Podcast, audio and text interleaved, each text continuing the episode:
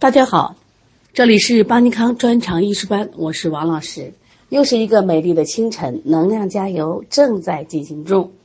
积累很重要，在没有条件之前，要多看书，看好书，要扪心自问：你每天学了多少？你每天给自己阅读和思考的时间就是多少？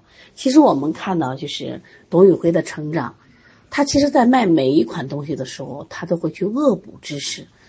他这两天卖螃蟹，他说螃蟹从出生到被送上桌要经过二十次脱壳的时间，就是谁会从这个点讲螃蟹呢？就是讲和螃蟹的一次一次成长，一次一次蜕变。说因此呢，知识一定能改变一切，加油！今天晚上是我们方剂学的第三节课，希望大家不要缺课。因为方剂学学会以后，你就可以开方子了呀。实际上你就是个中医了。好的医生，你把经方背会就可以。你说老师，我这个不好，那个不好。但是如果你能背经方，如果你能进行简单的这种寒热虚实的辩证，那基本上就可以了。当然了，我们后面要系统的学习中药呀，这个中医内科学、中医儿科学，那就是更深一步的研究。但是这些都需要方剂呀。如果你方剂不会，那后面的课就没法听。所以方剂一定要好好学。说到和解剂，属于我们中医治法中的合法。有的时候我不会用合法，哎，和解剂就教你怎么用合法。凡是和解少阳、调和肝脾、调和寒热这样的作用的这个方剂，我们就考虑它是和解剂。那我们在我们教材里边，我们出现了。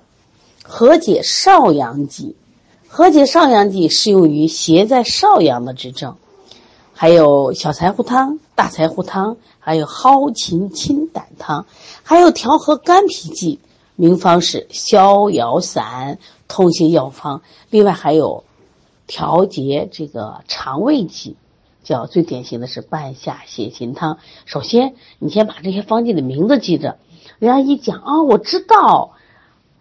小柴胡汤、大柴胡汤、蒿芹清胆汤、通心药方。那我们来看一下和解少阳剂的典型方子是谁？对对对，小柴胡汤。小柴胡汤呢，它能治三个病，哪三个病？伤寒的少阳症，妇人中风热入血室，疟疾黄疸。就这些病，它出现是少阳症状。那注意，那么什么叫伤寒少阳症？我不懂啊。注意看症状。其实这个经方学派是你看症状嘛，你按照症状来找它的方剂。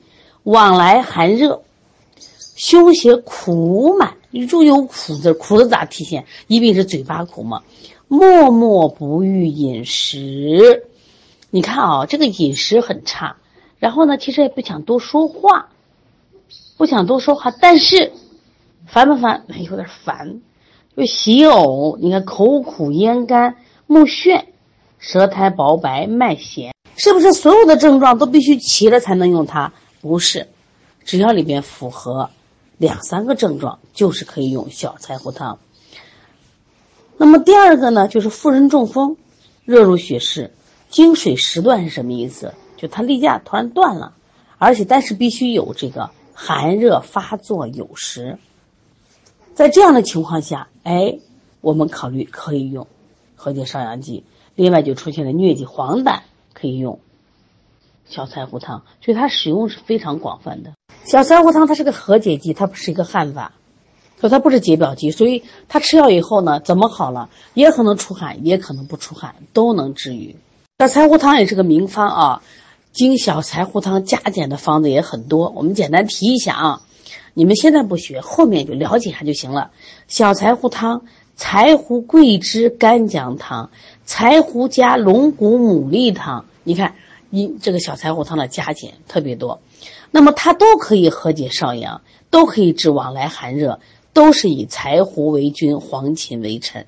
但是小柴胡汤人主要治的是伤寒入少阳的主方，是和解少阳方的代表方剂，它主要治就是邪在半表半里的，但是。柴胡桂枝干姜汤呢，它指的是这个有这个寒饮的。那么另外呢，这个柴胡加龙骨牡蛎汤，它治的是兼有痰热还有沾瘀的。所以说，它加一两味药，这个方剂就变了。好，我们现在看一下大柴胡汤。首先看它的组成有什么区别。说一个简单的方法啊，这种口诀很多，有一个简单的口诀叫柴芹三人半。柴是柴胡，芹是黄芩，三是姜枣草，人是人参，半是半夏，是不是特别好记？柴芹三人半。当然也有啊，其他的这种儿歌或者是口诀啊。那我们现在看姜这个大柴胡汤，它有没有柴胡？有没有黄芩？有，有生姜，也有大枣，但它没有这个甘草，你知道吧？有没有半夏？它也有半夏，它加了什么？芍药、枳实和大黄。那加了大黄和枳实，我们就知道了，它肯定是内泄热结，所以它是少阳阳明合并。你看，它有共同的，说明他也知道，也治小柴胡汤的症。但是它能加代黄枳实，说明什么？说明它有内结。为什么加这个芍药？大家知道，芍药可以缓急止痛呀。像这种一旦有这个内结的话，它就会出现。你看啊，心下的腹痛啊，大便不洁，所以他加的芍药能养阴，能缓急止痛。所以慢慢你是不是掌握着方法了？就知道药怎么用了，学的方剂越多，它的怎么组成就知道了。我们再复习第三个方子，叫蒿芹清胆汤。蒿是青蒿，芹是什么？黄芩。这里叫了青子芹，其实也就是黄芩。这里有一个碧玉散，碧玉散里面是三种药的组成，是哪三种药？清代、滑石和甘草的组成。蒿芹清胆汤跟它的区别不一样，它是少阳的湿热症，小柴胡汤是。我们说是伤寒少阳症，大柴胡汤是少阳阳明合并，蒿芹清胆汤是少阳湿热。你看都有少阳，所以我们放到这个和解少阳剂里边了。但是是不是每个人症状是有区别了？那么有区别，我们古代医家已经给我们总结好了，你只需要把这个方剂背下来就行了。那么怎么看到它是有湿热的呢？我们来看一下，寒热如疟，寒清热重，说明它热重；口苦葛闷，说到闷，知道吧？吐酸苦水，呕黄陷而黏，你看黏呀、闷呀，是不是？这种其实舌苔白腻呀，这都是什么呀？有湿的表现。这方剂在诊断的时候有一个特点，就是它的脉数而右滑左弦，这就是它的独一无二，所以要记住啊。所以这里边它为什么会出现这个赤茯苓？茯苓是清热利湿的嘛？包括碧玉散是清代滑石甘草，它也可以清热利湿。在这里，它这个药里面加了陈皮，陈皮是可以理气化痰、宽胸畅膈，因为它有什么呀？膈闷。那半夏呢？可以燥湿化痰、和胃降逆，因为它有没有口苦？有没有恶逆？都有。下来我们看一下调和肝脾剂。第一个是逍遥散，第二个是通血药方。逍遥散里边要记什么？它的主治你看是肝郁一个，血虚一个，脾弱一个，三个知道吧？不是任何人都能用逍遥散的，就是他有肝郁，这个人必须有血虚、有贫血的症状；另一个人这一定有脾弱的症状，就是什么神疲食少。当然了，它是两种情况。第一种，你两胁作痛，这是不是肝郁？头痛目眩是不是肝郁？然后，头痛目眩里面也有血虚，在伴随他脾虚的症状。另外，专门对妇女的月经不调、乳房胀痛、脉弦而虚，光脉弦不行，必须脉弦而虚。到今天晚上，郭老师还会详细给大家讲啊。这里边还有一个烧生姜，注意烧生姜。我们前过讲过生姜、干姜、泡姜，在这个逍遥散里用烧生姜啊。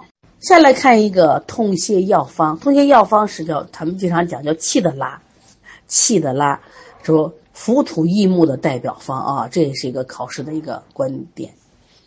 那么这个方剂呢，它的这个主治，我们来看脾虚肝旺之痛泻，这个痛泻很容易，为什么叫痛泻药方？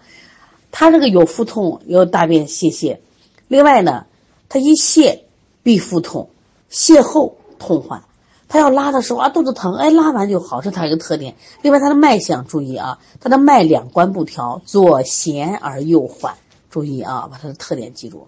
半夏泻心汤又叫做调和肠胃剂，其实呢，它也叫做调和寒热剂，它适用于寒热互结于中焦，升降失常，会出现什么？心下痞满、恶心呕吐、肠鸣下痢、舌苔腻而微黄，有没有热？有热，它是寒热错杂的热，所以它的功用是寒热平调、消痞散。在这里，我们说一下什么叫心下痞。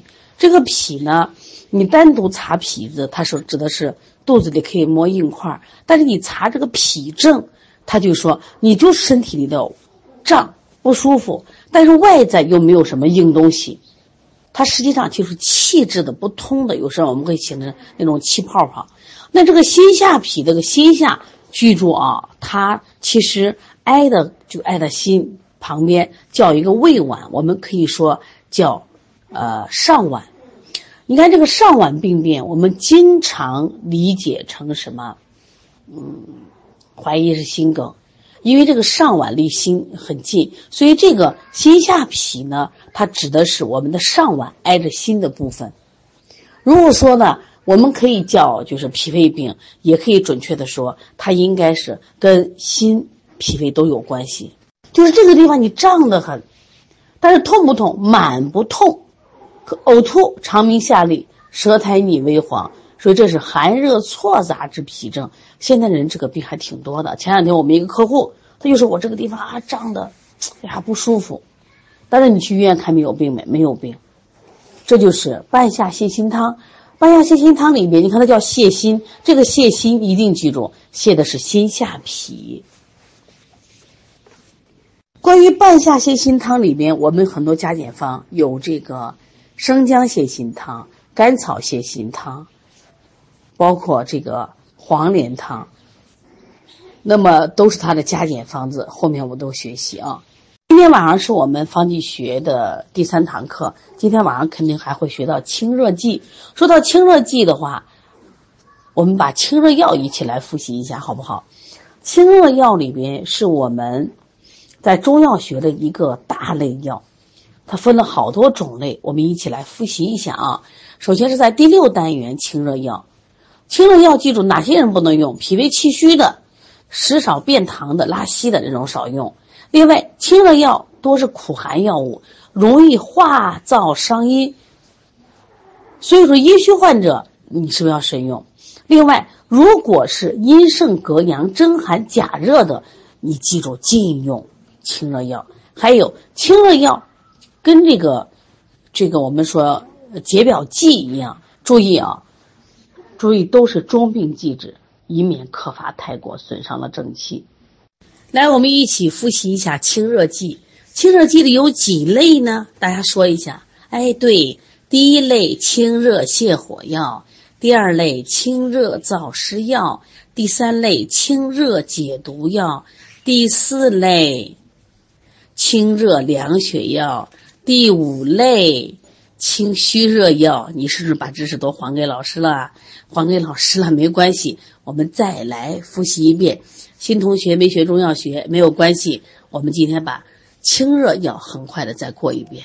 第一类清热泻火药里边，我们看教材讲了八种药，哪八种药呢？石膏、知母、芦根、天花粉、淡竹叶、栀子。夏枯草、决明子，这都是清热泻火药。那么石膏，我们知道是清热泻火药的代表药，它是什么的药药呢？还记得吗？清泻肺胃气分湿热的药药。中医里分这个气分、分血分、分营分。哎，这个石膏呀，人家是清泻肺胃气分湿热的药药。这都是李时正啊，没有问题。所以这个药呢，呃，大寒归什么经？肺经、胃经。注意它那个用法要注意，生用是清热泻火、除烦止渴；断用可以敛疮生肌、收湿止血。哎，不同的作用。所以中药里边啊，它不同的炮制方法，它的适用范围是不是不一样的？这也可以体现出我们中医医家那么智慧。它的应用是温热病的气分湿热症，这是它能治的第一个病。第二个病，肺热的喘咳症。肺热的喘咳症。你想想看，在哪个地方出现石膏了？胃火、牙痛、头痛、湿热、消渴症。溃疡不敛、湿疹的瘙痒、水火烫伤、外伤出血，石膏是不是都能治？我们刚学完解表剂，还记得有一个方剂吗？在辛凉解表剂里边，哎，对，叫麻黄杏仁甘草石膏汤。那么这个石膏汤呢，它的功用是辛凉疏表、清肺平喘，它治疗外感风邪、邪热壅肺症。那么这个时候呢，注意，那么它可以清肺平喘，为什么呢？我们说石膏是不是可以治疗肺热的喘咳症？这时候你学这个方剂，你再看看单独的方药，哎，古人为什么用石膏？明白了吧？因为人家石膏可以清热没问题，人家石膏还可以干嘛？治疗肺热的喘咳。那看一下知母，知母呢？跟石膏一样，都可以清热泻火。但是你记住，知母还可以生津润燥，所以它治疗热病的烦渴没问题，肺热的燥咳。另外，人家还能治骨蒸的潮热、内热的消渴、肠燥便秘。所以知母能治疗肠燥便秘。如果遇到这种肺咳、肺热燥咳也是可以的。我们看第三个药芦根，芦根呢清热泻火。生津止咳、除烦止呕，可以什么利尿？能利尿的话，是不是就可以治疗淋症啊？对，它能治疗热病烦渴、胃热呕会、肺热咳嗽、肺痈吐脓、热淋涩痛。这是几个代表药。下来呢，我们把天花粉、淡竹叶、栀子、夏枯草、决明子简单说一下，它们都可以泻热、清热、泻火。但是天花粉人还可以排肿。消肿排脓是不是啊？淡竹叶可以除烦利尿，这一点跟谁可像？跟芦根可以。栀子呢，除了这个泻火除烦以外，还可以清热利湿，所以可以治疗湿热的黄疸。另外，它能凉血解毒。注意，凉血就能治血症，血淋的涩痛、血热的吐血、流鼻血。夏枯草，注意夏枯草有一个独一无二的，叫木珠叶痛。除了治了目赤肿痛、头痛、眩晕，目珠叶痛独一无二，一定记住啊！它能治乳痈，所以夏枯草你们在这个催乳的时候啊，如果出现了乳痈臃肿，可以用夏枯草喝。另外，可以把新鲜的夏枯草捣碎，敷在肿的乳房上。下来决明子，决明子我们都知道，决明子是不是对眼睛好呀？但是决明子对的什么眼睛好？它是清热明目的。如果你没有热症，你能用决明子吗？在这个清热泻火药里，有两个药能治疗通便，一个是我们的知母肠燥便秘，另外决明子润肠通便。这是第一类药，清热泻火药。我们看第二类药是清热燥湿药。注意，一般燥湿药都带什么苦味的？这里代表药是谁？黄芩、黄连、黄柏、三黄。那么它们的。相同点不用说，都能清热燥湿。我们看看简单的看它的不同点。黄芩是清热燥湿，还泻火解毒、止血安胎。注意它能止血啊，前面有活血的，它能止血，同时能治疗胎动不安。那么黄连呢，清热燥湿、泻火解毒，这个跟黄芩很像，但是黄芩比它多了两个止血安胎。那么另外，我们看黄柏，黄柏除了清热燥湿、泻火解毒，人家除骨蒸。前面我们讲了，知母是不是可以除骨蒸潮热呀？黄柏也可以除骨蒸潮热。接下来我们再看龙胆草，龙胆草除了清热燥湿以外，泻肝胆火，它只入肝经跟胆经啊。另外，苦参，苦参可以杀虫，还可以利尿。像我们除了花椒就可以杀虫啊。另外，我们再来看第。三类药叫清热解毒，注意，在中医里那个毒不是我们的病毒的毒，它指的是热肾，所以这一类药它更寒一些。金银花清热解毒，兼疏散风热。注意这什么意思啊？它既可以解里热，也可以解表热。这是金银花。连翘呢，清热解毒，疏散风热，没问题。它它多了一个消肿散结。另外，穿心莲。清热解毒、凉血、消肿燥湿；大青叶清热解毒、凉血可以消斑；清代清热解毒、凉血消斑，还可以镇惊。我们在复习预习和解少阳剂的时候，还记得我们讲那个蒿芹清胆汤。蒿芹清胆汤里面有一个碧玉散，碧玉散它实际上是一个小方剂，这是由谁组成的？由清代滑石加甘草。那么清代在这里是不是出现了？清代清热解毒、凉血消斑、清肝泻火、还镇惊。主要镇惊的话，就可以治惊风的抽搐啊。来说一说干重。贯众这个药呢，清热解毒、凉血止血、杀虫。我们说花椒杀虫，苦参杀虫，贯众也杀虫啊。这我们简单的再过一遍，一边学习一边记啊。另外，我们看蒲公英，蒲公英这个药呢，也是治乳痈的一个良药。刚才我们说这个夏枯草可以治乳痈，你看夏枯草。还记得吗？夏枯草乳痈肿痛，那么记住蒲公英也可以。但是蒲公英这个药呢，寒不寒？寒啊！所以说尽量外用，给宝妈用的外用啊。它可以治疗臃肿结毒啊，丁毒。紫花地丁专门治丁丁丁啊。另外土茯苓解毒除湿通利关节。注意土茯苓啊，可不是我们的茯苓，两个是不是一码事啊？我茯苓是化湿药。土茯苓是清热解毒药，这个四川人最爱吃的鱼腥草，鱼腥草清热解毒、消痈排脓、利尿通淋啊。你像这个四川人，他因为爱吃这个辣的，和地理环境有关系。这时候辣了以后容易化热，他们就吃鱼腥草做一个菜，所以可以治疗肺热咳嗽。射干，射干麻黄汤很有名，它可以清热解毒，还能消痰利咽。山豆根清热解毒、利咽消肿。马勃清热解毒、利咽止血，这都很相似啊，都有利咽的功能。白头翁，注意白头翁清热解毒、凉血止痢，注意它治疗热毒血痢啊。马齿苋，马齿苋的明星菜嘛，很多人家门口就很多，清热解毒、凉血止血、止痢。现在人的痢疾少了，过去的可多啊，所以这些都是止痢的。接下来我们再来复习一下清热凉血药，清热凉血类药里面有生地黄、玄参。玄参又叫元参，牡丹皮、赤芍。注意赤芍和白芍不一样。你看我们方剂里面白芍讲的很多吧？最近，白芍是养阴的，白芍是柔肝缓急止痛的，赤芍不是啊。赤芍是清热凉血、散瘀止痛的，把这个都区分了啊。还有一个生地黄，生地黄和熟地黄不一样。我们经常说的补阴的话用的熟地黄，那么清热。呃，凉血养阴生津的是生地黄啊，所以这个玄参呢，除了清热凉血，它也可以泻火解毒，包括滋阴。牡丹皮，牡丹皮其实我们前段时间刚见过，我们讲那个带黄牡丹汤，还记得不？带黄牡丹汤是我们泻下剂的，就是第二个带黄牡丹。这个牡丹皮在这里起什么作用？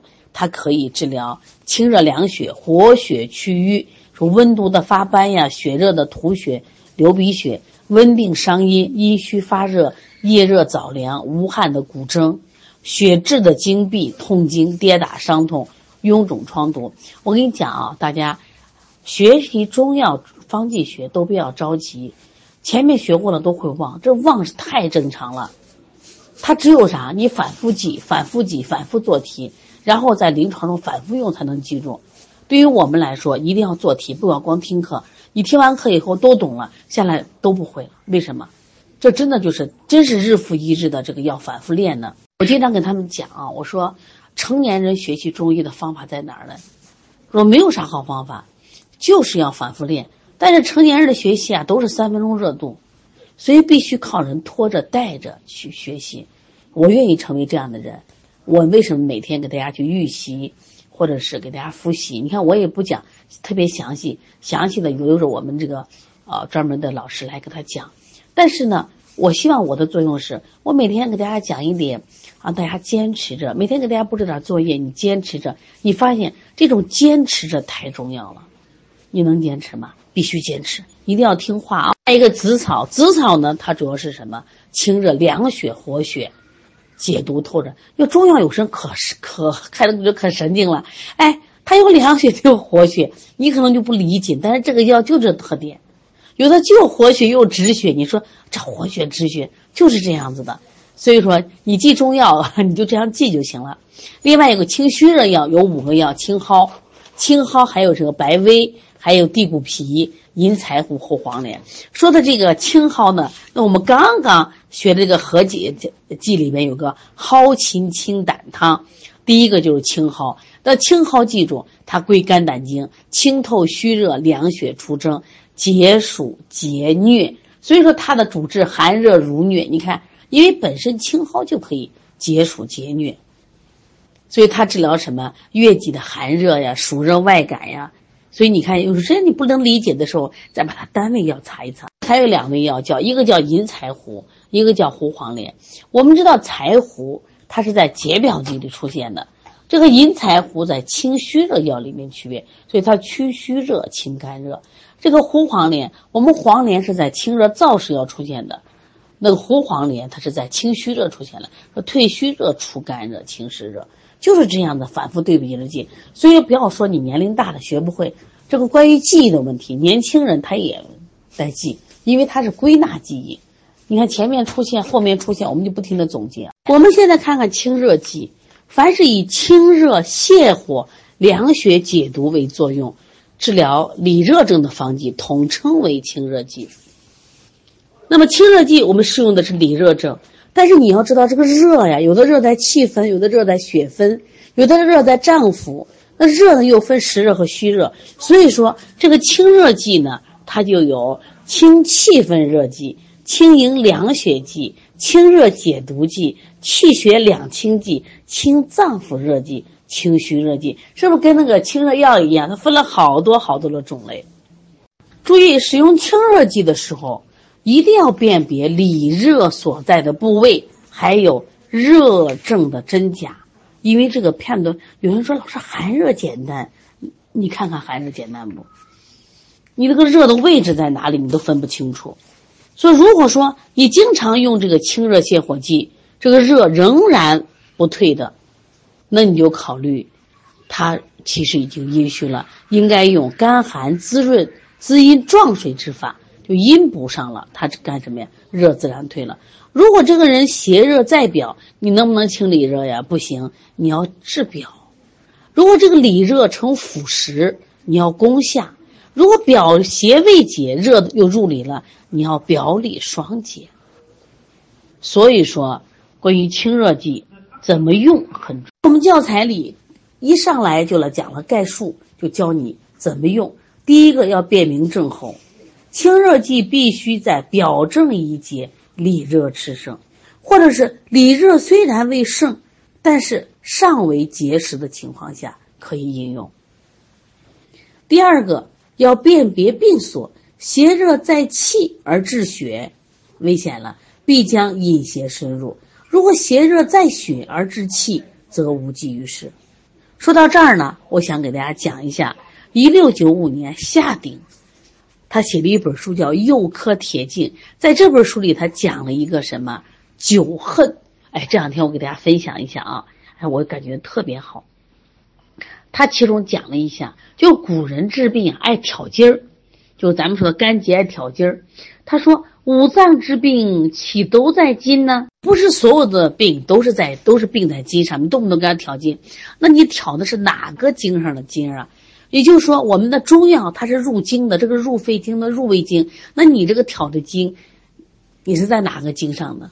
另外，他说，就外感六淫之贼呀，就治邪呀，风寒暑湿燥火，他的病不一定都在血呀。那么因此你挑筋挑筋儿出血，那么治的是哪个邪气呀？他就讲古代人胡胡治病了，有些古代人胡治病。庸医胡治病，所以他特别恨。他说：“你给我讲出个理由来，你不讲理由，我恨你。”而把这个恨在酒恨之首。所以说，这个邪热在气，你给他治什么血呀？治血的话，引邪深入了嘛。另外，一定要辨热症的真假。如果这个人是真寒假热呢，你可不敢给人误用寒凉。还要辨热症的虚实。因为我们知道这个热有实热有虚热嘛，还要权衡这个用量。你这个热是个药量太轻，杯水杯水车薪没有效果。如果这个热本来很小，你用量太大，那你是不是热去寒生？另外，防止隔聚，防止隔聚这个很重要。就是说，这个热邪炽盛，它特别特别热，你给它给清热剂，它入口即吐。这时候呢，我们可以在清热剂中少佐温热药，或采用凉药热敷法。这是我们的一个反佐法，叫制热以寒，温而行之的反佐法。其实你越学中医，越觉得，哎呀，中医智慧，这古人在这个细节上真是下足了功夫。对于我们后人来说，真的，你只有好好学就行。现在看一下第一类清气分热剂，代表药是白虎汤，用药并不多，只有四味药：石膏、知母。刚才我们是不是把这个药中药复习了一下？石膏和知母都属于。清热泻火药里边，另外它还有甘草，甘草本身在补气药，但是它调和，它本身也清热解毒。还有我们吃的粳米，那这四味药合起来就是煮成米汤喝，是不是也好喝？清热生津，治疗气分热盛症。我们常说四大症：身大热、汗大出、口大渴、脉洪大。我们看看这人会有什么样的症状呢？壮热面赤，是不是高热不退啊？脸是红的，爱不爱喝水？烦渴隐隐，汗出恶热，脉洪大而有力。我们好多小朋友发烧三十九度，喝不喝水？他就不喝水，能不能用石膏汤呀？人必须是烦渴隐隐。他发烧发到三十九度，一天就不喝水，那你考虑他里边是不是有寒嘞？所以你不能动不动就给他用。这个石膏汤就给他上了啊，那么石膏为君药，清阳明气分大热。它本身石膏，我们也看它中药。你把中药学的书放旁边，它是不是可以除烦止渴呀？对呀。那知母这个药咱知道了，除了清热泻火，它还可以生津润燥。我这既清你的热，还不伤你的经，它可以清热润燥。另外，我们知道粳米和甘草，它可以益胃生津，而且甘草的知道调和药。它也可以这个防大寒伤了中气。我们现在看看第二个方剂，叫竹叶石膏汤。说到竹叶呢，刚才我们在复习清热药里面，清热泻火药里是不是有竹叶呀？淡竹叶清热泻火、除烦利尿。它用了竹叶，也用了石膏。我们看还有其他什么药？有半夏，有麦门冬，有人参，有甘草，有粳米。这药都好喝，都是煮成稀饭了啊，喝喝粥，可以清热生津、益气和胃。它用于什么样的症状呢？我们来看一下：伤寒、温病、暑病、余热未清、气经两伤症。这个人有什么症状？身热，汗多不多？多，但是烦，心胸烦闷。而且想呕，气逆往上走，呕，这是胃气逆呕；口干喜饮，或者虚烦不寐，舌红苔少，脉虚数。这是半竹叶石膏汤里边含有没含有这个石膏汤？是白虎汤的有，它你看有石膏，有甘草，有粳米，它是去了它的知母，它加了竹叶、半夏、麦门冬，还有人参，所以它治疗这个气经两伤症，所以症状上跟。白虎汤有很大的差别，所以在使用上一定要注意啊。清营凉血剂里边，代表方剂是清营汤，其实还有犀角地黄汤。我们教材重点讲了清营汤。清营汤里边啊，注意这个营分和气分，很多人搞不清楚。我们简单的说，气分在表，在皮肤的外表。这个营分在里，血分更往里走啊，他就说热往里走了，所以它其实有一个代表叫身热夜肾，这是一个记住啊，神烦少寐，时有沾雨，你看目常喜开或喜闭，口渴或不渴，斑疹隐隐，舌降而干，脉数或细数。说这个，我们讲这个。白虎汤或者竹叶石膏汤，它都有口干喜饮，但是清营汤里面，你看口渴或不渴。这个药我们一看组成就挺寒的，为什么寒？犀角、生地、原参、竹叶心儿、麦冬、丹参、黄连、银花、连翘。你是不是看看这些 寒药大组合？